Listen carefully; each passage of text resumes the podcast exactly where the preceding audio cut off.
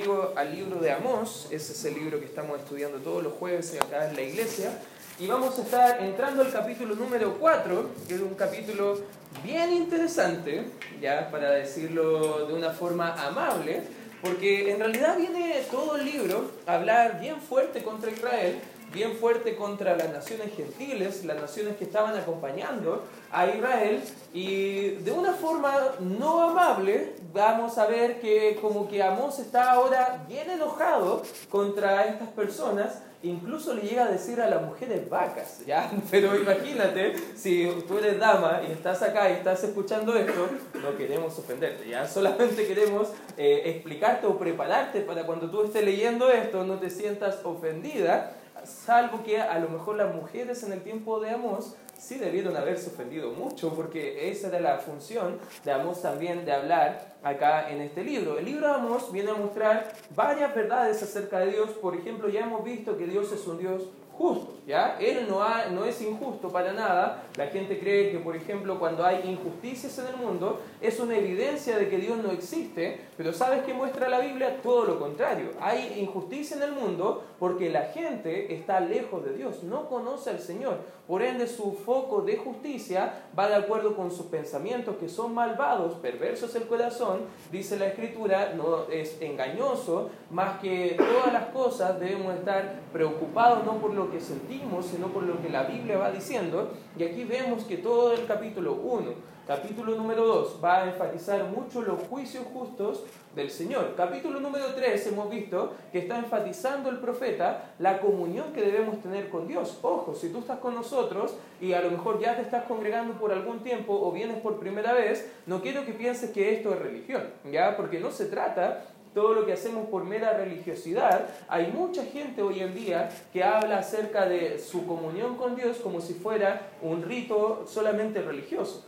Oro tres veces al día, como a lo mejor eso significaría lavarse los dientes como tres veces al día. Dice, no, yo leo la Biblia, hago esto, hago esto otro, pero la Biblia nos enseña que Dios se complace con eso. Y eso vamos a estar estudiando, sino que se complace en una comunión con él. Capítulo 3 dice, andarán, versículo 3, andarán juntos si no estuvieran de acuerdo. Y viene a mostrar en todo el capítulo 3 cómo el pueblo de Israel decía, somos hijos de Dios, queremos hacer lo correcto, pero a la hora, como se dice en buen chileno, de los cubos, y tenían que enfrentarse a una decisión para honrar al Señor, tomaban decisiones todo lo contrario, para alejarse del Señor sacrificando a ídolos, haciendo religión lo que Dios quería una relación. Y entramos al capítulo 4 entendiendo una idea, esa misma idea, pero ahora el profeta va a añadir la santidad del Señor y vamos a ver el día de hoy la falsa religiosidad. Si quieres tomar apuntes en esta hora, ¿qué es la religión?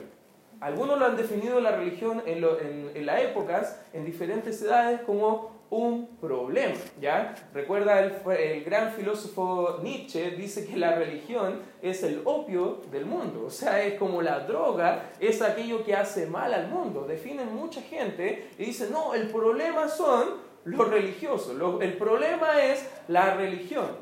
Se da un problema, ahí vamos a estar viendo, quizás parte de la pregunta del, del mensaje del día de hoy, algunos ven la religión como una opción varias veces he visitado familias acá en el sector y de repente le invito a la iglesia, le pregunto de su relación personal con Cristo y me dicen, no, yo quizás no, no es para mí esta opción, pero sí para mi hijo. Pasa y visita a mis hijos. Yo mando a los hijos a la iglesia y ellos creen que la opción no es para ellos, sino que es para otros. Es una opción que otros deben considerar, pero no ellos específicamente. Y algunos creen que la religión es un deber. Por ejemplo, hay gente hoy en día, al igual que nosotros, que se está congregando en alguna parte del mundo, quizás con lluvia, quizás con persecución, pero ellos lo ven como un deber, no un deber sano como enseña la Biblia, sino como un deber, porque si no lo hacen, perderán su salvación o a lo mejor Dios no estará tan complacido con ellos. ¿Qué es la religión? Bueno, eso vamos a estar entrando y el profeta Amós viene a hablar muchísimo. Y para dar un poco de contexto, lo que hemos estado viendo, ellos vivían en prosperidad económica en el contexto de donde fue escrito el libro de Amós, poseían varias casas, lo vimos en el mensaje pasado. Imagínate, ellos tenían su casita de verano, como en la playita, pero ellos no tenían en la playa, lo tenían en el valle del Jordán. Y ahí era el tiempo bien bonito, donde estaban las casas bien frescas, con el calor que hacía en el desierto allá. Y había en otro valle, tenían también casas de invierno. Cuando venía el frío, ellos también se resguardaban y tenían dos casas. Imagínate, a muchos de nosotros nos ha costado tener una casa y ellos tienen dos más encima. Ya se dan como el lujo. Ellos tenían mucha opulencia, tenían casas lujosas, familias estaban siendo cada vez más ricas y los pobres cada vez más pobres porque los ricos estaban haciendo usura de los pobres, cobrando más de lo que deberían cobrar acerca de los impuestos, algo que Dios nunca ha avalado, que Dios corregía y en el libro ya hemos visto cómo ha corregido una y otra vez. ¿Qué tiene de malo acumular riquezas? Según la escritura, nada. No es malo a lo mejor tener un buen pasar económico. Ese no es el problema que viene hablando ahora Amós, en pocos segundos más vamos a entrar, sino que el problema o lo malo que estaba en el pueblo de Israel eran los corazones. Era la religión que ellos hacían todo para ostentar algo bonito, algo correcto, algo moralmente aceptado, pero en sus corazones, como dice el Señor Jesucristo en el Nuevo Testamento, estaban podridos como si fuera un sepulcro blanqueadito. No sé si alguna vez ha ido al cementerio y han estado abriendo una tumba para a lo mejor exhumar los huesos o hacer algún tipo de, de entierro, en especial cuando hay en un mismo féretro varias, hay varias familias y cuando abren, no sé si tú has sentido el olor que sale de ahí, una vez me tocó, estábamos visitando a mi abuelita en el cementerio general y estábamos ahí dejándole florcitas, limpiando todo ahí y justo en la lápida del, del lado la mueven y de verdad, como se dice en buen chileno, el olor a muerto era insoportable. Era fuerte. Y tú veías y adentro había pudrición. No era algo cómodo. Así ve la, Dios la religión y es un cuadro de lo que vamos a ver ahora en el libro de Amós, en el capítulo número 4. Gente ve por religión solamente ir a la iglesia los domingos, quizás dar una ofrenda a Dios, quizás hacer alguna obra caritativa. En tiempos como hoy, que estamos en lluvia, a lo mejor algunos salen por religión a dar eh, solamente té o café a los desamparados. No está mal hacerlo, hermano. No está mal hacerlo porque a lo mejor nosotros Dios ha puesto ese querer como el hacer, como estaba hablando el hermano Bastián recién, para poder llevarlo a cabo. Y qué bueno, porque Dios nos llama a, a amar al prójimo. Pero hay gente que lo hace por religiosidad. Y ahí quizás hay un problema para el Señor. Gente va a la iglesia los domingos, pero todo el resto de su semana es como si Dios no existiera. Eso es la falsa religiosidad. ¿Qué características tiene la falsa religiosidad? En primer lugar, en este estudio, en esta hora, podemos ver que la religión o la falsa religiosidad está centrada en sí mismo. Fíjate lo que dice el versículo número uno del libro de Amós. ¿Lo tienes, hermano? Amén. Ya Bastián lo tiene, los demás pueden mirar en pantalla nomás. Dice el versículo 1, oíd estas palabras, y aquí yo le anticipé, vacas de Basán. Ya aquí lo que está llamando la atención, el profeta Amós le dice, hey, hey, ya le he dicho, he golpeado a sus maridos, ya los hombres bien apaleados, toca el turno a las mujeres. Ya, ustedes las vacas, imagínense hablando el profeta, no sé si me imagina la congregación de Israel ofendida, y, era como bien chocante lo que estaba diciendo el profeta, pero la verdad la intención era ser chocante. La intención era ofenderlos, porque en realidad estaban haciendo mal las cosas. Las vacas de Bazán eh, era bien común que la nación judía, en especial los profetas, usaran algunas ilustraciones ocupando a personas, haciéndoles similes con animales. Por ejemplo, en la Biblia vemos que Cristo se menciona como el cordero, el cordero inmolado de Dios. O sea, imagínate, Dios mismo la carne, eh, la Biblia lo presenta como un cordero. No solamente como eso, pero en el libro de Apocalipsis también lo menciona como el león rugiente de la tribu de Judá. El mismo libro habla de que Dios, Jehová de los ejércitos, rugirá con su estruendosa voz para enjuiciar a la nación. Eso lo vimos en el capítulo número uno. También a los creyentes, usted y yo, como la Biblia nos enseña, que en la mente judía somos mencionados como ovejas. Ahora, eso también es una ofensa, hermano. No sé si alguna vez usted ha visto una oveja, no son tan lindos como los perritos, no son tan educados como los gatitos, que a lo mejor si usted le pone arena al gato, ya hace sus necesidades ahí. Una oveja es sucia, es tonta, no tiene colmillos, no tiene garras. En pocas palabras, fue una ilustración perfecta para los hijos de Dios porque sin el buen pastor no podemos hacer absolutamente nada. Una ilustración más de lo que está hablando la Biblia en cuanto al simil de animales. También a los falsos maestros la Biblia los menciona como lobos rapaces.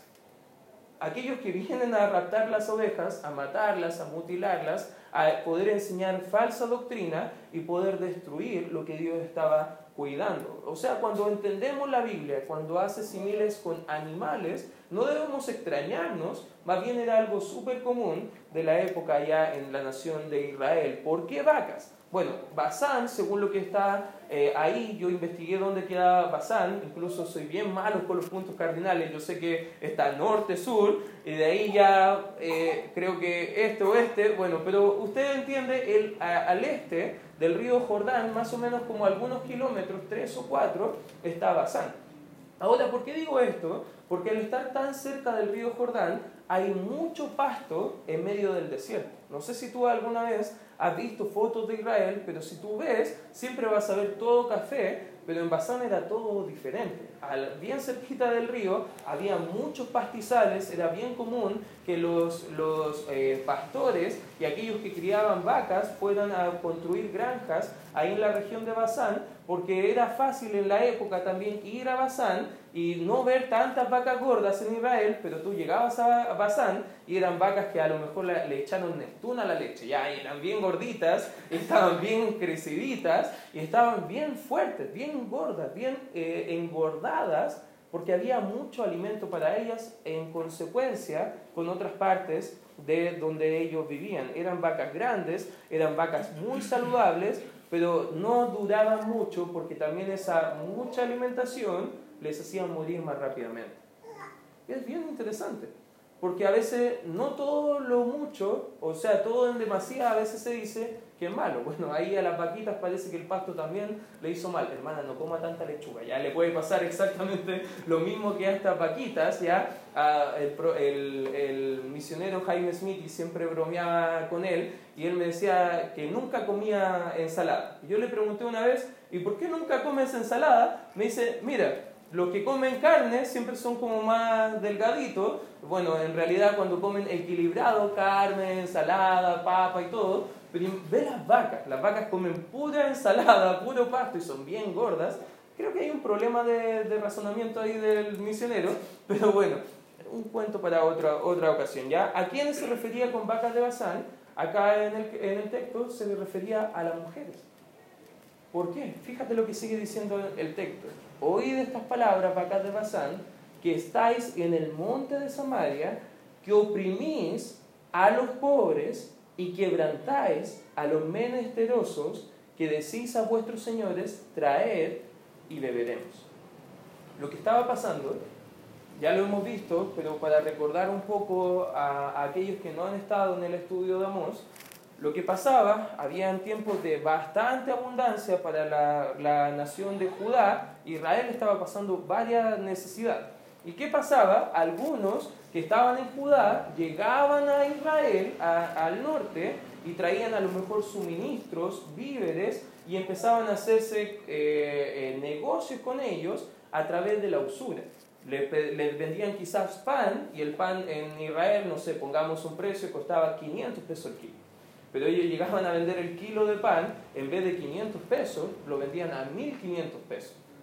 Y el pobre, que no tenía qué comer, iba a comprar de todas formas y iba acrecentándose la brecha. Al parecer, por lo que nos va mostrando el texto y lo que dicen culturalmente, las mujeres estaban presionando a estos bribones que hacían negocios le decían, cobra más caro, cobra más fuerte. Total, si ellos no pagan, mueren, y si pagan, igual mueren, todos ganamos, decían. Imagínate la mente perversa de estas personas.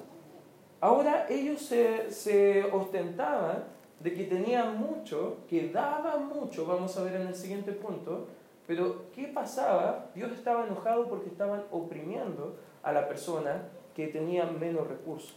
estaban totalmente preocupados en sí mismos, incluso incitaban a otros a hacer lo mismo que ellos, con tal de ganar un buen puesto. No sé si tú ves hoy en día que la sociedad está de una forma similar. Quizás no van a ir a molestar a, alguna persona con escasos recursos, pero ¿cuál es la ética para llegar al primer puesto en algún trabajo? Si tengo que, eh, echar a alguien al agua que he llegado tarde, si a lo mejor tendré que esforzarme y hablando mal del compañero o haciendo algo para yo escalar y el otro quedar en el camino, lo van a hacer. De hecho, algunos son más eh, evolucionistas en eso y dicen la supervivencia del más fuerte. Bueno, en el pueblo de Israel pasaba lo mismo, pero realmente la supervivencia, porque al final los pobres estaban muriendo.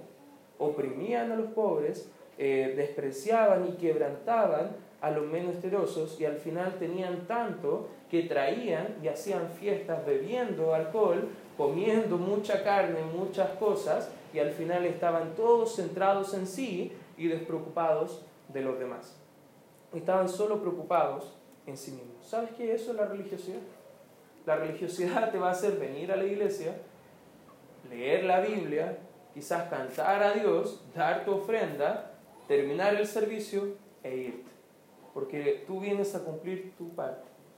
Pero te olvidas que nosotros somos llamados a una vida congregacional.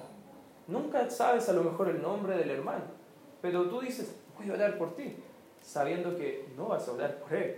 A lo mejor tú dices, yo amo la iglesia porque te congregas, pero no amas realmente la iglesia porque no te involucras. No importa, no importa incluso qué pasa con los demás. No importa qué pase quizás con el Evangelio. No se preocupan quizás de predicar el Evangelio a otras almas. Y no importa si al final mueren o, o siguen viviendo. Total, yo sigo viviendo mi vida tal cual. Eso es la religiosidad. Vamos a la iglesia para tener conciencias tranquilas pero no vamos a la iglesia para ser quebrantados por el Señor y ser transformados realmente por lo que puede producir en nuestras propias vidas. Vamos a la iglesia sin preocuparnos nunca de servir a otros o de ayudar a otros. ¿Sabes qué? Si, si tu mentalidad es solamente consumista, venir porque me van a ayudar, porque ahí voy a obtener una buena familia, porque Dios me va a bendecir. Hermano, quizás tendrás una mentalidad religiosa, no una mentalidad de un creyente porque los creyentes estamos para servir a otros. Debemos mirar el ejemplo del Señor Jesucristo. En Marcos capítulo 10, mira, acompáñame por favor ahí al Nuevo Testamento. Marcos capítulo 10, fíjate lo que dice el versículo número 45. Marcos capítulo 10, versículo 45, dice la palabra del Señor, porque el Hijo del Hombre, acá está hablando de Cristo Jesús, el Hijo del Hombre no vino para, ¿qué dice la Escritura? ser servido, sino para servir y para dar su vida en rescate por muchos. Si Dios en la carne, Cristo Jesús, vino para servir a otros, ¿cuánto más nosotros, hermanos? ¿Cuánto más nosotros debemos tener un espíritu no religioso, sino que un espíritu como hubo en Cristo Jesús? Filipenses 2 dice, haya pues en vosotros este sentir que hubo también en Cristo Jesús. ¿Y qué hizo Cristo? Vino a morir por nosotros, hermano. Vino no para crear el cristianismo o una religión más, Él vino para hacer cercanía entre Dios y nosotros los hombres, porque estábamos mal con Dios, estábamos enemistados. Cristo no vino para obtener un privilegio de nombre, Él vino para servirte a ti, hermano. Y si tú no estás entendiendo eso, quizás estás centrado en cómo puede ser a lo mejor de provecho la iglesia o otros a tu vida, pero nunca estás pensando quizás en el, en el pobre, quizás, en el menesteroso, en el hermano que tiene una necesidad, en que a lo mejor alguien ha compartido una petición de oración y no hemos ayudado en oración. O a lo mejor alguien está deseoso de ayuda con algo puntual y no estamos dispuestos a hacer nada. Hermano, somos una familia en la fe. Y como creyentes, no estamos como en Israel, siendo vaquitas, solamente engordando, estando satisfechos donde Dios nos tiene, sino que más bien debemos estar en servicio como un siervo, sirviendo a otros. No centrados en nosotros mismos, centrados en Cristo primeramente y en ayudar a otros. ¿Por qué servimos, hermano? Por amor a Cristo. ¿Por qué servimos al hermano? Porque amamos tanto a Cristo y amamos al hermano que queremos el bienestar del otro. ¿Sabes qué es el amor, hermano? El amor, según la Biblia, es un compromiso fuerte por el bienestar del otro. Si tú amas al hermano, vas a servir al hermano. Amén. No es solamente los que están adelante, sino que cada creyente debe ser un servidor centrado no en nosotros, sino que centrados en Cristo. ¿Cómo más luce una religiosidad? ¿Cómo más luce una persona que es solamente religiosa y no está buscando quizás agradar realmente al Señor? Como punto número dos, no solamente está centrado en sí mismo, pero también como punto número dos, no busca ni viven en santidad. Versículo número dos dice, Jehová el Señor juró, ¿por qué dice la Escritura? Por su santidad. Y subraya, por favor, esa frase porque es muy importante. Jehová el Señor juró por su santidad, he aquí, vienen sobre vosotros días en los que os llevarán con, eh, con ganchos y a vuestros descendientes con anzuelos de pescar y saldréis por las brechas una tras otra y seréis echados del palacio, dice Jehová. Aquí está profetizando dos cautiverios que van a haber más adelante en el pueblo de Israel. Van a venir pueblos vecinos, van a tomar diez tribus en el norte, que era la nación que estaba más mal con el Señor, y se lo lleva y desaparecen esas tribus. Son borradas de la faz de la tierra y en la escritura más adelante se conocen como las tribus de la dispersión que también se conoce en otros círculos como la diáspora judía, cuando vienen, oprimen y arrancan los judíos por todas partes de la tierra, eso fue un parte de cómo se estaba ya profetizando acá en el libro de Amós. Y la segunda es cuando viene Babilonia a cargo de Nabucodonosor II y lo toman cautivo por 70 años y lo lleva a Babilonia, pero aquí estaba profetizando que iban a venir inminentemente, iban a ser juzgados, y ¿sabes por qué estaba jurando el Señor? Por su santidad los creyentes que a lo mejor van a la iglesia, pero lo hacen todo por religiosidad, no buscan vivir en santidad, no buscan agradar al Señor con su vida, no buscan a lo mejor que sus pensamientos sean más santos, que sus actitudes sean más santas, no buscan a lo mejor anhelar estar más en comunión con el Señor, para ellos es solamente conforme venir a la iglesia, sentarse, alimentarse, como las vacas de Bazán, engordar pero en realidad el resto de la semana ni le importa la palabra del Señor. Orar al Señor, oh, un sacrificio, me quedo dormido, ni oro por eso. O algunos dicen, sí, sí oré, cuando oré por los alimentos. A lo mejor algunos dicen de esa forma. No, hermano, no es lo que Dios quiere. Dios juró por su santidad. Eso es bien importante que lo entendamos porque Dios no solo es justo, pero también es un Dios santo. ¿Lo crees, hermano? Su esencia como persona, en su carácter entero, es santidad. Todos los demás atributos giran en torno a la santidad del Señor. Su justicia es santa, hermano. Su ira es santa. Su amor es santo. ¿Sabes que Su soberanía también es santa. Él no hace nada indebido conforme a su santidad, según lo que enseña la Escritura. Se realza la santidad por sobre otros atributos, según lo que nos va mostrando también a nosotros nos va a demandar santidad en nuestra comunión y relación con el Señor. Josué 24, acompáñame por favor ahí en Josué capítulo 24, fíjate lo que dice el versículo número 19. La palabra del Señor dice, entonces Josué dijo al pueblo, no podréis servir a Jehová. ¿Por qué dice la Escritura? ¿Por qué? Él es Dios Santo. Y Dios celoso no sufrirá vuestras rebeliones y vuestros pecados. ¿Sabes qué es un requisito para servir al Señor en la santidad? Un requisito para poder honrar al Señor con nuestra vida es ser santo como Él es santo, como dice Primera de Pedro, capítulo 1, versículo 15. Sed santos porque yo soy santo. ¿Y en qué debemos ser santos? El mismo texto lo aclara en toda vuestra manera de vivir. No está hablando de vestimenta. Algunas religiones enfatizan mucho camisa, corbata enfatiza mucho cómo vienes vestido. Hermano, Dios no le importa cómo estás vestido si tu corazón está alejado de Él. Dios no le importa si a lo mejor está dando mucho a la obra, si en realidad tú no estás abriendo su palabra día a día. Porque Dios no es un Dios religioso. Dios es un Dios de relación. Eh, fíjate lo que dice Josué 24. Dice que Él es celoso. ¿Sabes qué? Eso también muestra de la relación que Dios quiere tener con nosotros. Dios no quiere que andemos coqueteando con el mundo, jugando con el mundo y también acercándonos a Él, porque la Escritura dice que no podemos ser amigos del mundo y de Dios, porque o somos amigos de Dios y enemigos del mundo, o somos amigos del mundo y enemigos de Dios. Y no sé tú, hermano, pero yo no quiero ser enemigo de Dios. Yo prefiero ser amigo del Señor, estar en comunión con Él. La santidad, hermanos. Isaías 57, mira, acompáñame ahí en el libro de Isaías, capítulo 57. Fíjate lo que dice Isaías 57, versículo 15. Fíjate, la escritura dice, porque así dijo el alto y sublime, hablando de Dios, el que habita la eternidad y cuyo nombre es el santo. Fíjate cómo se conoce en la Biblia al Señor. Santo. Dios es santo en toda su plenitud. Dice, yo habito en la altura y en qué más se habita Él? En la santidad. ¿Dónde va a estar en comunión íntima el Señor?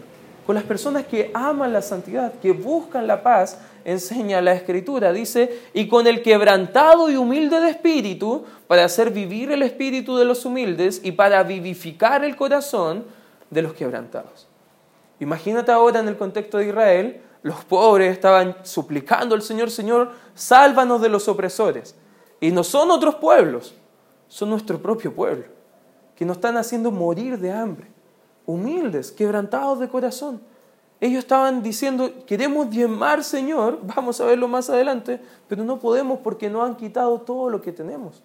Quebrantados de espíritu, anhelando la santidad. Y Dios responde su súplica, más adelante lo vamos a ver también. La santidad habla de la oposición que tiene Dios a todo pecado. Hermano, no crea la mentira de Satanás, que una mentirita piadosa, una mentirita blanca, Dios la acepta. Mentira es pecado, hermano. ¿Lo crees? Si lo creemos, hermano, no debemos enseñarle a nuestros hijos a mentir. Recuerdo como cabro chico, eh, venía, no sé si algunos eh, conoce que era un semanero, ya mi mamá iba a la feria y había un hombre que compraba hartas cosas, no sé, muebles y cosas por el estilo, y eh, este hombre trabajaba, llevaba los muebles y tenía como una cartolita donde salía la dirección, el nombre, y uno iba pagando como en cómodas cuotas, por así decirlo, aquel utensilio. Y yo recuerdo como niño chico, eh, eh, venía el semanero a golpear la puerta y mi mamá me dice un, día, dile que no estoy. Y yo salgo ahí a, a, poder abrir la puerta y le digo, dice mi mamá que no está. Y me quería matar mi mamá porque estaba mintiendo. Y yo recuerdo eso, cuatro años de edad, bien chiquitito, recordando cómo mi mamá me estaba enseñando a mentir. Y a veces nos podemos reír con historias así, pero ¿cuántas veces nosotros mismos estamos mintiendo? Y ni nos duele mentir, pero es pecado, hermano. Robamos el tiempo a otros. Es robar, hermano. Eso es pecado. ¿Sabes qué? Actitudes pecaminosas ni nos duelen a veces ahora que somos salvos. Pero hermano, recuerda, Dios es santo. Quiere que vivamos en santidad. Él se opone a todo lo que es pecado. Dios aplica su santidad a todo lo que Él es y lo que Él hace. Mira, acompáñame al libro de Salmos, capítulo 99, Salmos capítulo 99, versículo 3, dice, alaben tu nombre grande y temible, Él es, ¿qué dice la escritura? Santo. Al entender la santidad, ¿qué debemos hacer nosotros, hermanos? Alabar al Señor. Por eso cantamos en la iglesia. Por eso estamos diciendo al Señor todo lo bueno que Él ha hecho en nosotros. Porque esa alabanza de labios lo que demuestra que hemos entendido en parte su santidad. Cada vez que venimos a la iglesia, hermano, entendiendo quién es Dios, debemos cantarle con todas las ganas, hermano. Debemos cantar y alabarle a Él con todo lo que nosotros tenemos. Versículo 5, mismo capítulo, dice, exaltada Jehová, nuestro Dios, y postrados ante el estrado de sus pies, fíjate, Él es santo. Al entender su santidad, hermano, debemos caer de rodillas Debemos quebrantar nuestro corazón. Debemos entender que no podríamos ser lo que somos sin la ayuda del Señor. Porque tenemos la salvación solamente por Él. Tenemos una familia solamente por Él. Vivimos solamente por su pura gracia. Pero a veces usamos todas esas cosas que Dios nos ha dado como una licencia para pecar. Pero Dios es santo, hermano. Versículo 9, mismo capítulo, fíjate lo que sigue diciendo el escritor ahí. Exaltada Jehová nuestro Dios y postrados ante su santo monte, porque Jehová nuestro Dios es santo. ¿Te fijas que la Biblia dice una y otra vez que Él es santo? Libro de Isaías, capítulo número 6, acompáñame por favor ahí. Isaías, capítulo número 6, fíjate lo que dice el versículo número 3. En el contexto, Dios está mostrándole una una visión de Isaías de cómo va a ser todo su plan profético para más adelante y él está llevando directamente a la presencia del Señor, empieza a ver ángeles volando y al ver la santidad del Señor se tapaban los ojos porque era tanta la majestuosidad de toda la gloria y la santidad del Señor. Y fíjate estos ángeles que volaban cantando al Señor, dice el versículo 3, y uno al otro daban voces diciendo, Santo, Santo, santo. ¿Quién es santo? Dice la escritura. Jehová de los ejércitos. Toda la tierra está llena de su gloria. Hermano, imagínate que los ángeles están alabando la santidad del Señor. Están contemplándola y temerosos de no cometer nada que le enfade al Señor. ¿Sabes qué le enfada al Señor? El pecado. Odia el pecado trae su ira sobre todo aquel que hace pecado, dice la Escritura. Damos gracias a Dios que el creyente no hay ninguna condenación para él, Romanos 8.1. Y esa es una gracia que no merecemos. Pero hermanos, Romanos 6.1 dice, perseveraremos en el pecado para que la gracia de Dios abunde. El versículo 2 nos da la respuesta, en ninguna manera. Porque los que hemos muerto el pecado, ¿cómo viviremos aún en él? Hermanos, si entiendes quién es Dios, no nos da licencia para pecar. Nos anima a estar más cerquita de Él. El creyente que entiende su relación con el Señor no vive centrado en sí, como vimos en el punto número uno, no vive solamente para sí los pecados y sus propios deleites, sino que vive para honrar al Señor buscando la santidad. Eso hace un verdadero cristiano, hermano. Eso es lo que hace un creyente que ama al Señor, eh, vemos que el carácter del Señor y su naturaleza completa es santo. Él es santo y no podemos engañarle tratando de hacer cosas para aparentar una vida piadosa.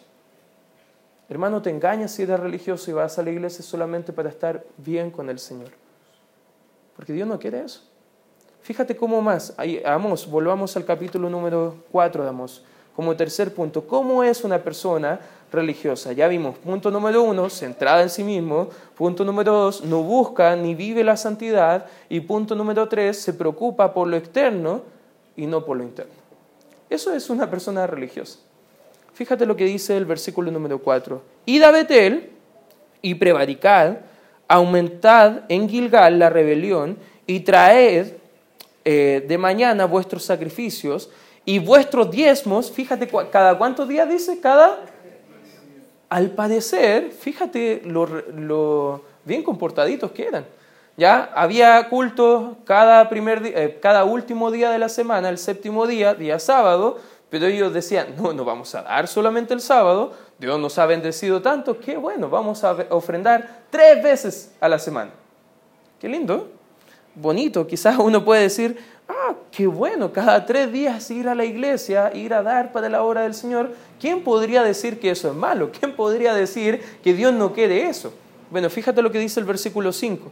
Dice, y ofreced sacrificio de alabanza con pan leudado, pan que está corrompido, eso es lo que está hablando ahí, y proclamad, publicad ofrendas voluntarias, pues que así lo que queréis, hijo, pues así lo que queréis, hijos de Israel, dice Jehová el Señor. Sigue hablando que los hizo estar bien cómodos, sigue hablando más adelante, por razón del tiempo no lo vamos a estar eh, profundizando, pero sigue hablando todo como Dios les bendijo. Y ellos dijeron, ah, bien, estamos lejos del Señor, no hemos leído la Biblia en 420 años, eh, quizás no vamos a orar tanto, quizás no vamos a estar llegando hasta lo último de la tierra con el mensaje de salvación que tú nos has encomendado, Isaías capítulo número 42 y 49, pero vamos a dar a la hora del Señor. Vamos a hacer lo más puro y religiosos que podemos. Vamos a dar para que Dios sea honrado y todo lo demás. Los ricos podían ofrecer sacrificio y ofrendas, recuerda, porque ellos estaban robando todo lo que podían a los pobres. Y ellos de esa usura estaban dando mucho al Señor. Y ellos pensaban, si damos mucho, a lo mejor Dios va a estar complacido con nosotros. Porque no solamente estamos dando por nosotros, también estamos dando por ellos. Somos tan buenos nosotros. Eso es lo que pensaba el judío en aquella época. Lo hacían con abundancia y con frecuencia. Más de lo que la Biblia había establecido que era lo justo y lo correspondiente. Deuteronomio 14, 28, mira, acompáñame lo que dice la Biblia. Deuteronomio capítulo 14, versículo 28 dice, a fin de cada tres años sacarás todo el diezmo de tus productos de aquel año y lo guardarás en tus ciudades. Acá hablando del producto de alimento, de ganado, y ese era el fruto que llevaban ellos no cada tres años, cada tres días. Imagínate todo lo que era abundancia en Israel. Y como ellos lo hacían de forma regular, decían, ah, Dios está bendiciendo, está dando más a nosotros, debemos dar más todavía, porque esto es la ley del fluye. Si yo pago todo a Dios, Dios me da a mí. Eso es como el Evangelio de la Prosperidad, que está enseñando que si tú das a Dios, Dios te va a devolver más de lo que has dado, diez veces más de lo que has dado. Dios no está diciendo eso acá en el texto. No lo hacían para adorar al, al Señor, lo hacían para ser vistos y eso en realidad es rebelión contra el Señor.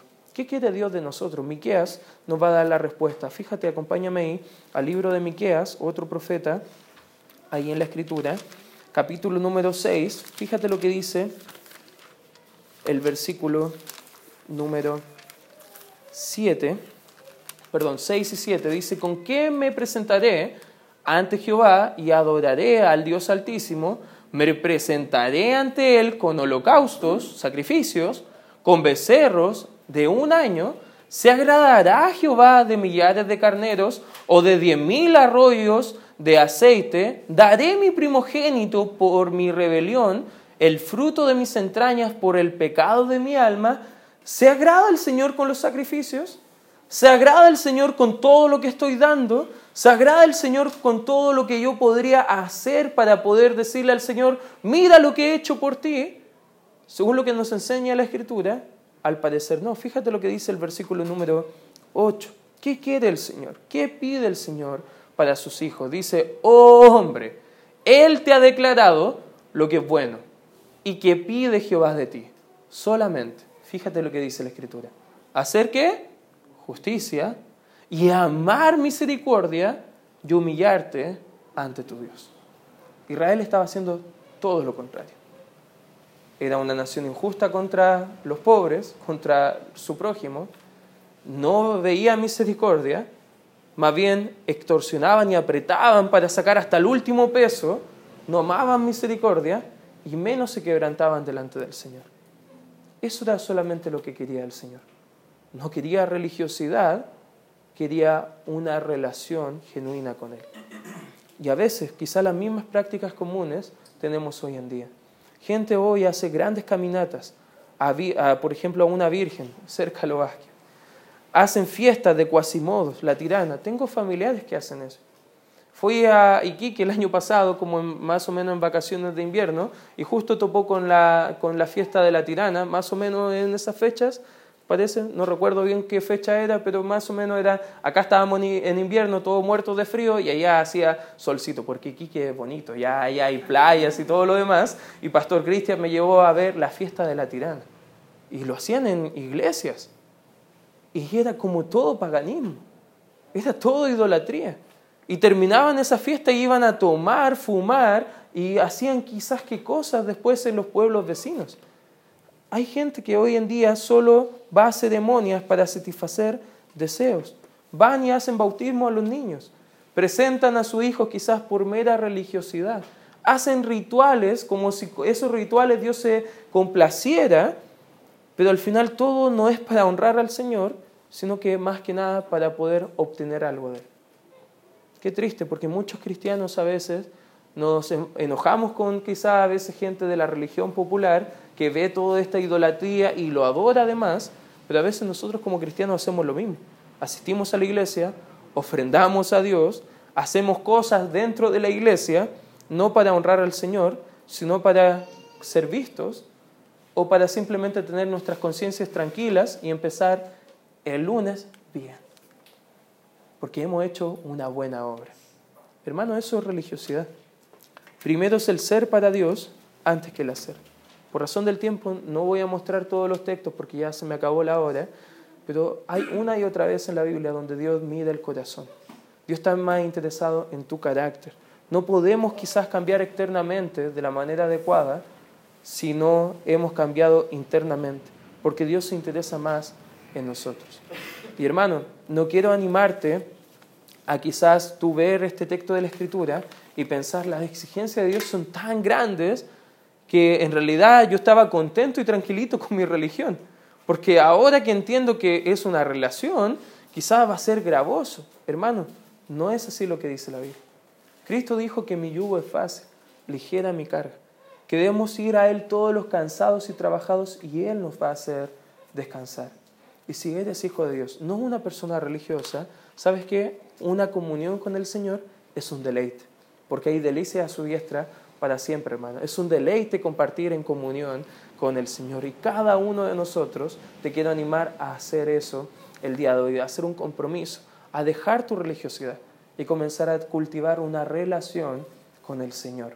Y si tú nunca has conocido al Señor como tu Señor y Salvador personal, quizás hoy puede ser el día de tu salvación. Vamos a orar. Gracias Padre por este tiempo donde podemos estudiar tu palabra, Señor, y entender que tú demandas de nosotros, más que a lo mejor solamente rituales religiosos, Señor, tú quieres de nosotros toda nuestra vida, Señor. Toda nuestra mente, todo nuestro corazón todo lo que somos, todo lo que seremos, Señor. Y Padre, queremos pedir que quebrantes nuestros corazones. Queremos humillarnos delante de ti, porque entendemos y no queremos ser, Señor, como Israel, meros religiosos que se contentaban de estar quizás cerca de ti, pero no en comunión contigo, no andando contigo.